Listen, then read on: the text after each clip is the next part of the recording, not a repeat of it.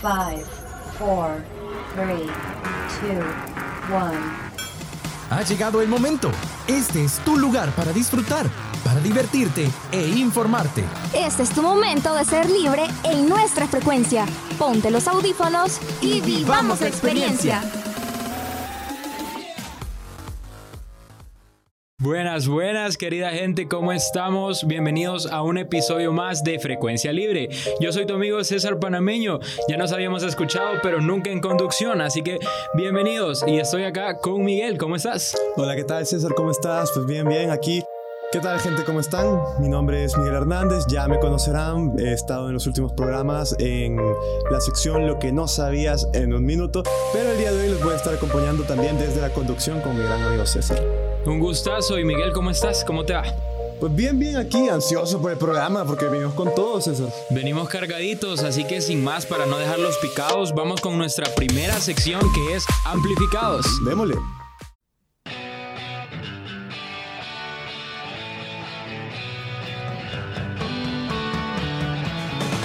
Brother, qué buena rolita la que estás escuchando. Simen se llama de música ligera y es de Soda Stereo. Me encanta esa banda, es de mis favoritas. En amplificados la escuché y me encantó. Hey, esa es una sección de frecuencia libre, ¿verdad? Sí, vos, es una sección para los amantes de la música. ¿Qué lo que mis queridos melómanos? Bienvenidos y bienvenidas a todos y todas en un episodio nuevo de Amplificados. En esta ocasión vengo muy emocionado por algo muy especial que les traemos. Pero esta vez no vengo solo, les presento al nuevo integrante y el inigualable...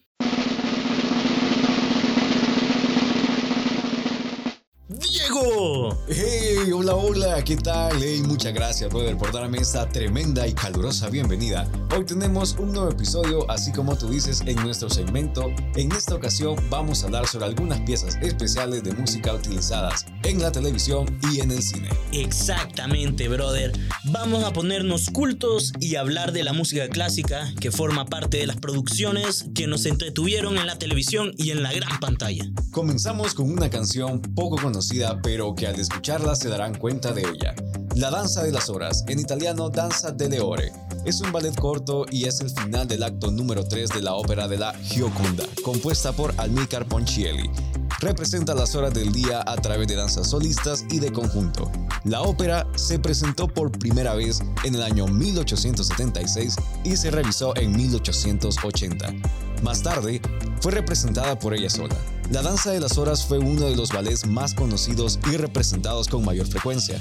Se hizo aún más conocido después de su inclusión en la película animada de Walt Disney llamada Fantasía del año 1940 donde se presenta como un ballet cómico con avestruces, hipopótamos, elefantes y caimanes. Además, cabe mencionar que algunos cortes de esta pieza musical se encuentran en algunos episodios de Los Simpson.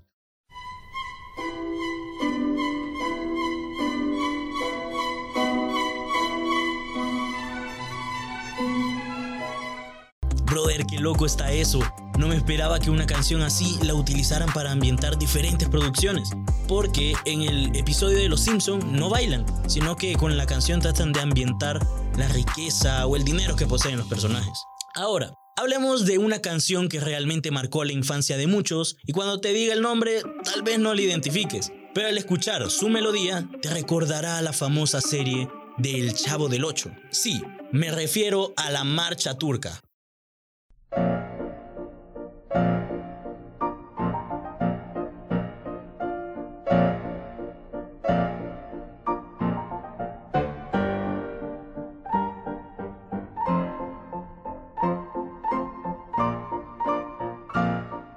O Marcia a la turca. Es la composición de la ópera 113 del acto número 4 del célebre compositor alemán Lied by van Beethoven, escrita en 1811 como homenaje a la obra Las ruinas de Atenas. Esta pieza musical sirvió como inspiración para la melodía The Elephant Never Forgets de Jean-Jacques Perry, que a su vez se hizo famosa por ser el tema de la popular serie mexicana El Chavo del Ocho. Hey, brother, sí, yo me acuerdo de esa canción. Yo veía bastante la serie El Chavo del Ocho. De hecho, la considero como una de mis favoritas, la verdad, viejo. Bueno, qué tiempos aquellos. Muy, muy buena. Bueno, Seguiremos con otra, El Barbero de Sevilla, titulado original en italiano Il Baviere di Siviglia.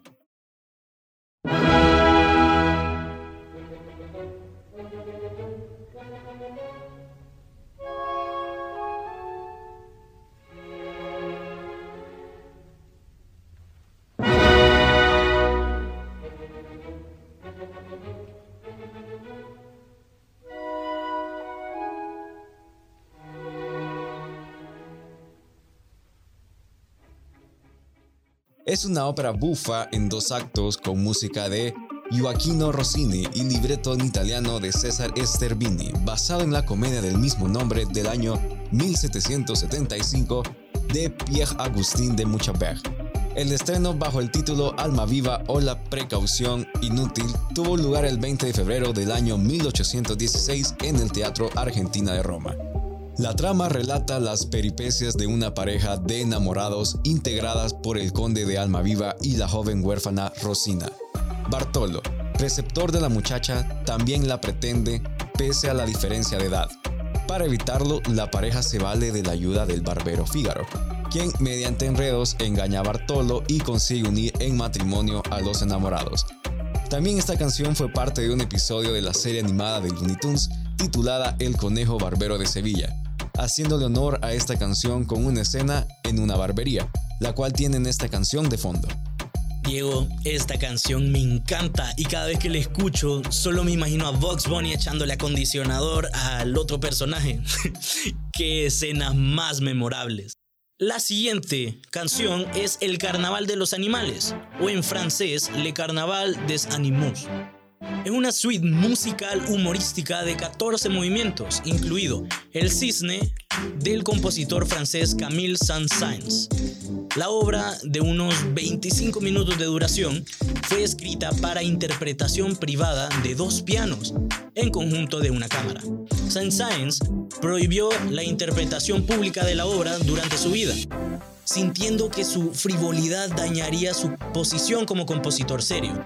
La suite se publicó en 1922, un año después de su muerte.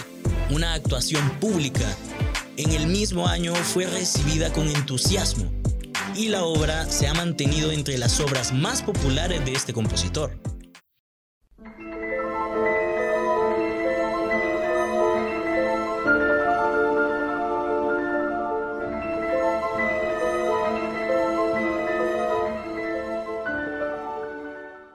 Además de la versión original para conjunto de cámara, la suite se interpreta con frecuencia con un complemento orquestal completo de cuerdas. Esta pieza es muy utilizada en las películas con temáticas invernales o en el caso de Los Simpson es una manera de evocar las cosas del pasado. ¡Ey! ¡Qué interesante, bro! Fíjate que tenés razón. En las películas que he visto, más que todo con alguna temática navideña, sale esa suite musical, pero no sabía que fue escrita para eso, Pero bueno, Vamos a hablar sobre otra y es que la ópera número 30, título original en alemán, Also Sprach Zarathustra. Es un poema sinfónico compuesto por Richard Strauss en el año 1896. El autor se inspiró en la obra homónima del filósofo Friedrich Nietzsche. El estreno tuvo lugar el 27 de noviembre del año 1896 en Frankfurt y desde entonces ha formado parte del repertorio clásico. La composición inicial, titulada Amanecer, alcanzó gran popularidad con su uso en la película del año 2001 Una Odisea del Espacio, de 1968 de Stanley Kubrick. A esta célebre inclusión en el cine le siguieron muchas otras, tanto en el ámbito cinematográfico y televisivo como en otros muy diversos. Estas canciones se encuentran en las películas haciendo alusión a momentos filosóficos, históricos o espaciales.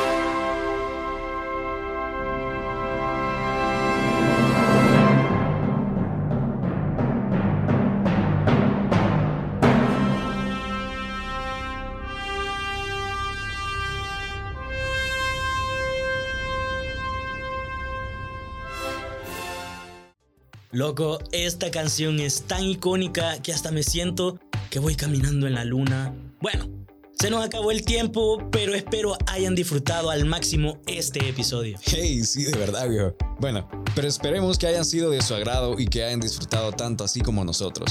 Coméntanos en las redes sociales de Frecuencia Libre qué te ha parecido.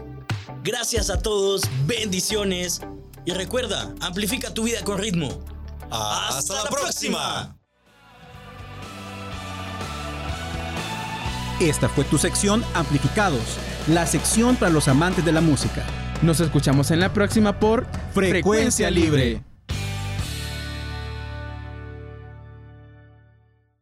¡Ey, qué buena sección! ¿Qué te pareció, César? A mí me gustó un montón esta, este episodio de Amplificados. Súper chivo, Miguel, lo que nos compartió Vipa. Y pues de verdad que a mí me llamó la atención más que todo la del Chavo del 8. Fíjate que a mí, en lo personal, a mí me gusta bastante la música, todo tipo de música y la música clásica no es la excepción. Entonces para mí fue súper interesante porque también eh, en todos estos datos que mencionaron salen o podemos apreciar bastantes películas y series que yo me acuerdo de haberlas visto más chiquito, o sea, Sí. en algún momento de mi vida las he visto. y he Es que escuchado sus definitivamente creo que a todos nos tocó en la infancia. Pero mira, Miguel, ahorita agárrense ahí donde estén porque venimos extremos. Sí, mira, hablando de infancia vos, El Principito, vos lo leíste de chiquito. Sí, la verdad que sí. Fíjate que me lo dejaron en el colegio, pero de eso nos van a hablar ahorita en XD. Démosle. En esta sección no vale el aburrimiento. Importan las ganas de volar tu imaginación. Estamos a punto de entrar al mundo del extremo. Contigo superaremos cualquier barrera. Ven con nosotros a la dimensión extrema.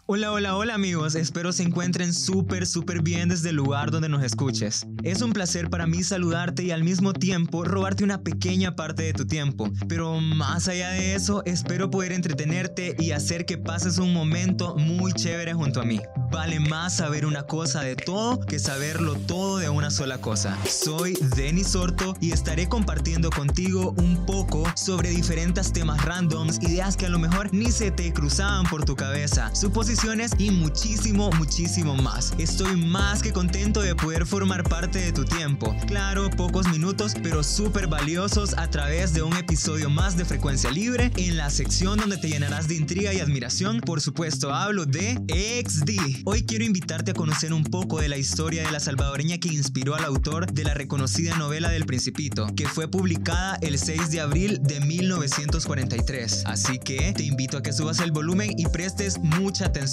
Recuerdo que cuando era pequeño en varias ocasiones me dejaron como tarea del colegio leer El Principito. Y a mí, para serte honesto, nunca me gustó leer libros. Una noche estaba viendo el programa infantil que como yo, me imagino que tú también amabas, Discovery Kids, vi que estaban transmitiendo una serie y que creen, era sobre el libro que mencioné anteriormente. Días después, un maestro nos contó que el escritor de la famosa novela había tomado como musa a una compatriota e incluso había tomado como referencia algunos de nuestros paisajes. Y ahora sí, para que no digas, Denis se perdió con la historia y dónde está la historia que nos prometiste, vamos a empezar. El escritor del Principito es el francés Antoine Saint-Exupéry, quien con este libro logró posicionarse como uno de los escritores más conocidos a nivel mundial, llegándose a traducir en más de 120 idiomas. Eso nos da una idea del gran impacto que causó este libro en los lectores e incluso eliminó barreras de edad porque fue leído por los más peques del hogar y las personas de la tercera edad, pese a que era un libro para adultos. Lo que pocos saben es que esta novela recoge ambientes del Salvador, así como mencioné antes, tanto de sus paisajes como de la inspiración que provocó una salvadoreña que tenía por nombre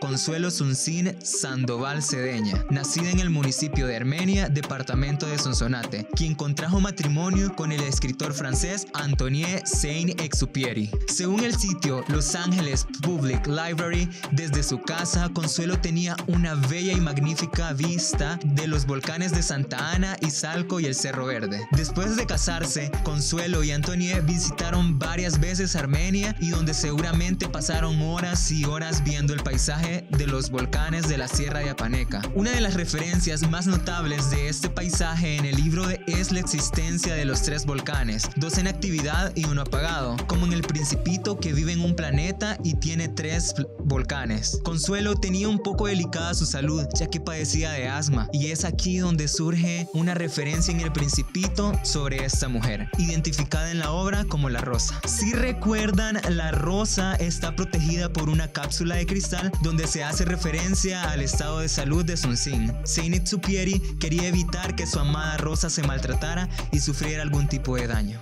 Para nuestra sorpresa, no todo es color de rosas en la vida de Sun Sin. Cuando Anthony desapareció piloteando un avión durante la Segunda Guerra Mundial y dado por muerto en 1944, Consuelo se dedicó a escribir un libro sobre su matrimonio que lo tituló Memorias de la Rosa, en el que narró el lado oculto de la vida de la pareja. Según Los Angeles Library, el manuscrito del libro estuvo encerrado en un baúl hasta que fue descubierto en 1999, dos décadas después de la muerte de Consuelo. Este fue publicado en Francia en los 2000, durante los preparativos de la celebración del centenario del nacimiento de Anthony. La francesa Marie-Hélène Carbonel escribió una biografía sobre Sun y en ella expresó que el libro es una confesión sobre su relación y provocó una conmoción porque Saint-Exupéry era considerado un santo. Según BBC, en el manuscrito acusa a su esposo de hacerla sufrir continuamente con múltiples ausencias y numerosos amantes.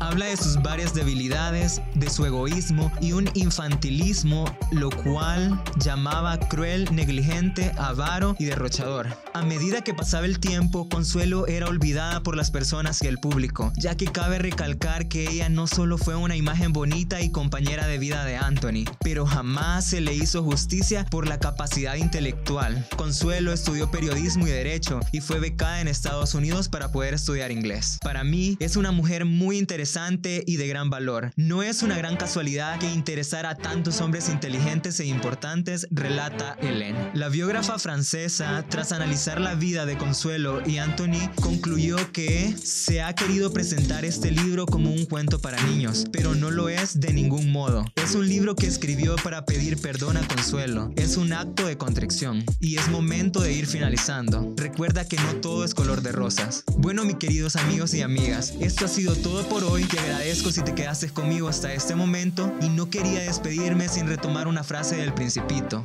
Es una locura odiar a todas las rosas porque una te pinchó. Anthony Saint-Exupéry. Te deseo todo lo mejor en lo que hagas. Mi nombre es Denis Orto y esto fue XD Dimensión Extrema. XD, venimos de una dimensión extrema. Volveremos en nuestro próximo programa. Qué interesante, Miguel, lo que nos trajo Denis para esta sección. De verdad que hay una historia detrás de lo del principito que no sabíamos. Mira, como siempre, César, los salvadoreños siempre se hacen notar en cualquier lado del mundo. Yo siempre he creído eso firmemente. Y de verdad, muy interesante lo que nos trajo Denis el día de hoy. Sí, definitivamente que si la selecta no falla, pues en otras maneras, pues siempre resalimos. Siempre hay una forma, viejito. Y mira, y mira, César, y cambiando de tema, vea. Dime, dime, dime. ¿Vos has escuchado sobre los ácaros? Pues fíjate que sí, de hecho mi abuelita me amenazaba y me decía, si no limpias bien tu cuarto se te van a subir los ácaros en la cama. Sí, es que a mí parecido, a mí me andan amenazando con eso, viejito, y pues, verdad, yo creo que no solo nos pasa a nosotros, sino a más de uno de nuestra audiencia, también le ha haber pasado que le decían de chiquito, mira, ordena bien tu cuarto, porque si no, ahí van a estar los ácaros. Definitivamente, y para eso traemos la siguiente microsección de lo que no sabías en un minuto. Hola, hola Radio Escuchas, soy Miguel Hernández y esto es Lo que no sabías en un minuto. El día de hoy estaremos hablando acerca de los ácaros. ¿Sabes de dónde provienen los ácaros? ¿Verdad que ya te lo has preguntado? Aquí en Frecuencia Libre te tenemos la respuesta. Los ácaros del polvo se alimentan de células de la piel que pierden las personas y se desarrollan en ambientes cálidos y húmedos. En la mayoría de los hogares, la ropa de cama, los muebles tapizados y los alfombrados proporcionan un ambiente ideal para estos bichitos. ¿Y sabes qué es lo peor de ellos? Que son invisibles, puesto que su tamaño está entre 0. 0.2 y 0.4 milímetros. Y aunque el animal en sí no es dañino, sí lo son eh, sus excrementos, ya que tienen una sustancia llamada DRP1 que causa alergia nasal al ser inhalada como polvo fino. Recuerda que debes tomar medidas para reducir la cantidad de ácaros de polvo en tu casa. Para ello, recuerda limpiar tu ropa de cama cada 8 días, limpia bien los muebles y deshazte del polvo y así evitarás los ácaros. Yo soy Miguel Hernández y nos escuchamos hasta la próxima. Súper interesante, creo yo, César, esta información sobre los ácaros. No sé, ¿qué pensás? Definitivamente que te dan ganas de limpiar porque pues sí. Sí, va. a mí me dio una cosita así de que, uy. Así como que ya los andamos encima, ¿no? Ay, ajá, sí.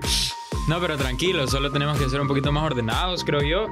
Y, pero interesante saber bien qué es lo que te afecta y cómo, pues, te llegaría a afectar tu salud. Completamente de acuerdo, creo que es información que todos tenemos que tomar en cuenta porque nadie está exento, cualquiera puede tener ácaros en su casa. Pero mira, fíjate que si querés cambiémosle un poquito el tema para quitarnos vea, la sensación esa poquito extraña. El pica pica. ¿Y qué tal si hablamos un poquito acerca de la cultura salvadoreña? Porque los chicos de Boneando nos han preparado un programa interesante sobre las costumbres y tradiciones de los nonolcos. Veamos.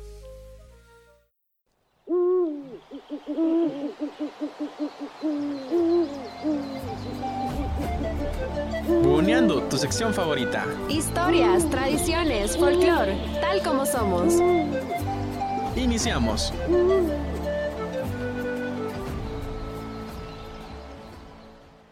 Hola amigos, ¿cómo están? Sean bienvenidos a una emisión más de tu sección favorita, Buoneando, donde conoceremos un poco de la identidad cultural y social de nuestro país, de una manera diferente y divertida.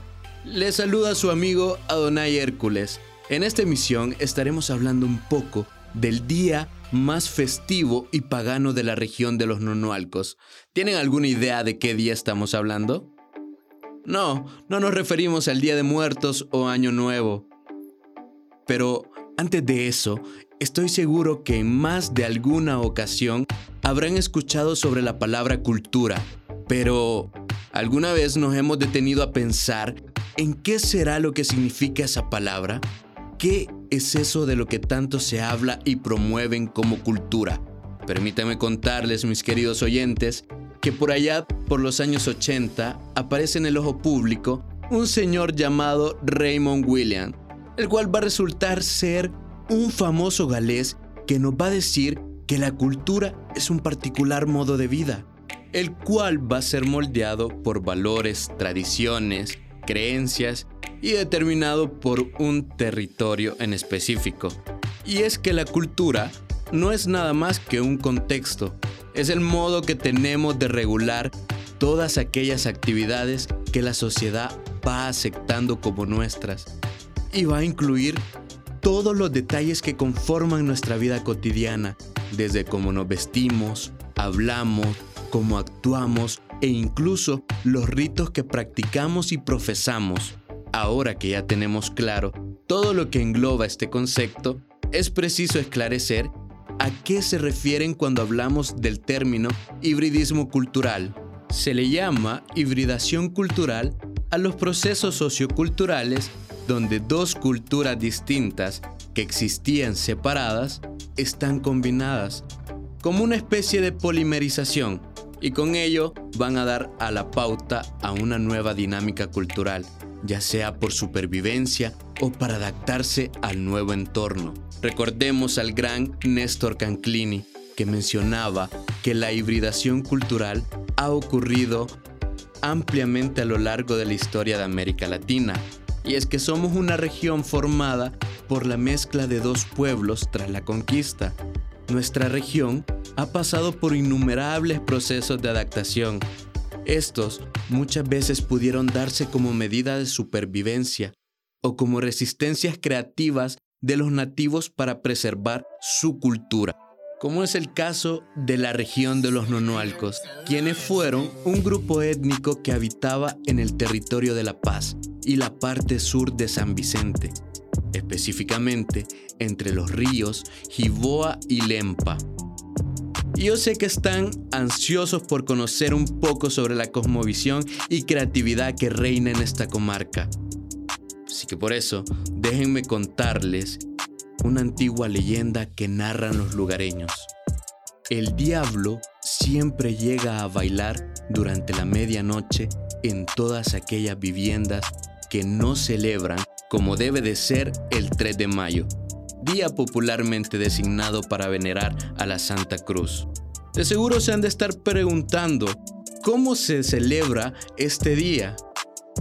La Santa Cruz es una celebración religiosa que coincide con la llegada de la época lluviosa y el inicio del periodo de los cultivos, que no es más que el regalo de nuestra Madre Tierra para con nosotros. Es una festividad muy colorida, en que se coloca una cruz de palo de giote en el patio o terreno donde se cultiva, la cual se va a adornar con diversos tipos de papel de muchos colores, especialmente el de China, en forma de cadenas, cortinas, además de adornarla con frutos y flores de la temporada, como mangos, coyolitos, jocotes, naranjas, mandarinas. ¡Qué rico!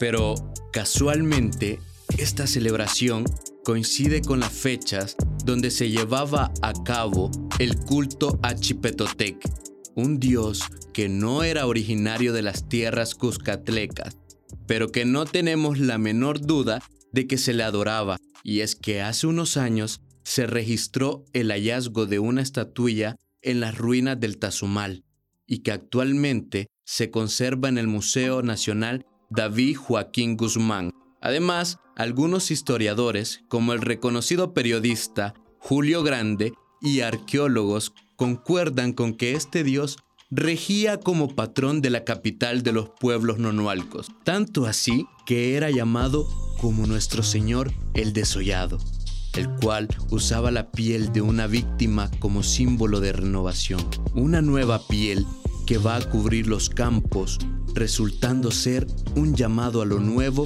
para que tome el lugar de lo viejo. Además, el culto a Chipetotec estaba vinculado a las necesidades vitales y los sacrificios humanos eran transformados en muerte para tener derecho a una vida mejor y en abundancia de cosechas. Y es que el propósito era obtener abundancia de frutos de la tierra con el objetivo de satisfacer las necesidades de la población nahuapipil. A primera impresión, podría parecer un culto a la muerte, incluyendo los sacrificios humanos, pero realmente era un culto a la vida por el cual dichos pueblos imploraban a su Dios por una cosecha próspera.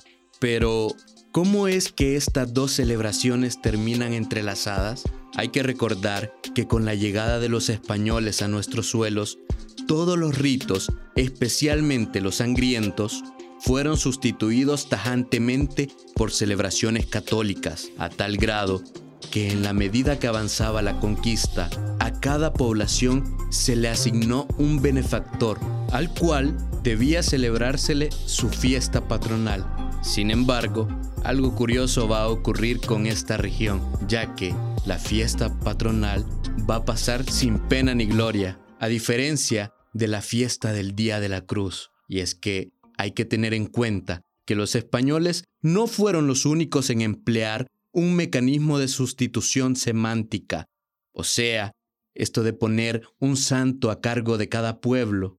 Recordemos que Manuel Castells contaba que para lograr evangelizar a los indios se les permitía celebrar misas de diversas conmemoraciones y los indígenas, ni lentos ni perezosos, fueron encajando estas fiestas con las costumbres y calendarios de ellos, quienes jamás olvidaron sus ritos primitivos y como pudieron dieron origen desde entonces a una cultura comunal de resistencia que va a dar sentido a la reconstrucción de la identidad mancillada de estos pueblos. Fueron tan astutos que disfrazaron sus ritos entre las celebraciones cristianas, como en el caso de la Santa Cruz, la expresión más clara contra la imposición de la ideología extranjera. Y es más que evidente, por eso, los indígenas van a construir la cruz de palo de giote para volverla más significativa,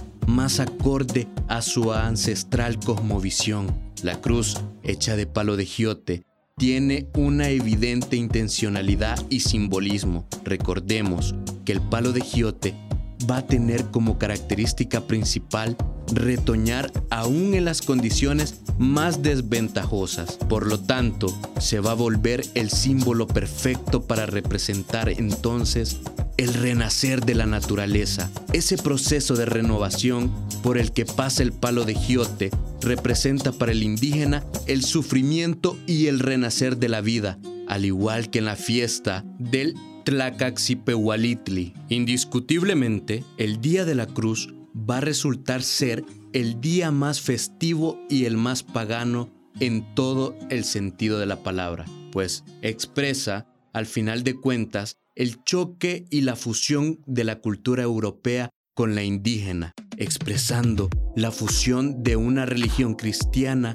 con una cosmovisión autóctona que se rehúsa a perecer.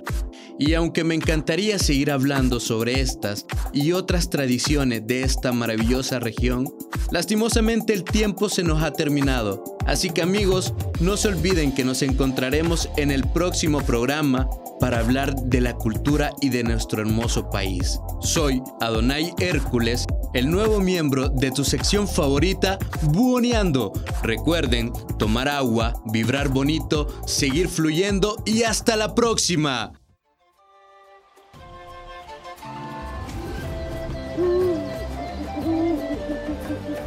Esta fue tu sección Buoneando. Es tu cultura, nuestra cultura. Hasta, la próxima.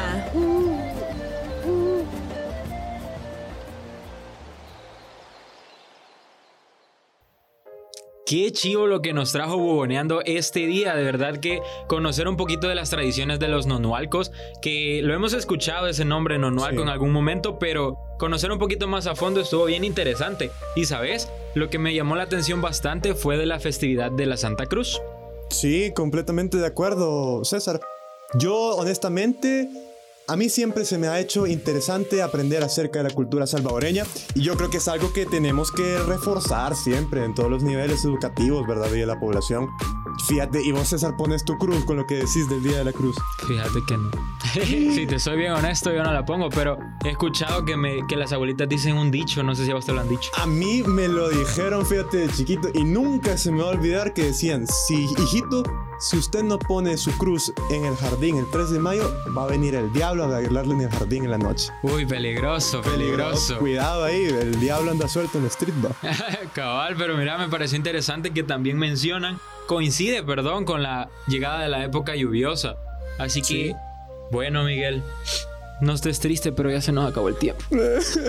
Mira, qué tristeza, de verdad, pero la pasamos súper bien. Yo la pasé súper bien. ¿Cómo la pasaste vos, César? Súper, de verdad que aprendimos bastante. Aprendimos y bastante. Bien interesante todo, así Súper que a cuidarnos con los ácaros. Eh, recordemos lo de la música que Oh, vemos sí. en las películas y pues a vivir las tradiciones salvadoreñas. A vivir las tradiciones y a aprender más sobre cultura salvadoreña. Definitivamente. Así que un gustazo haber estado con ustedes este día. Fue un placer. Yo soy César Panameño. Nos escuchamos en la próxima. Y yo soy Miguel Hernández. Un gustazo. Hasta la próxima.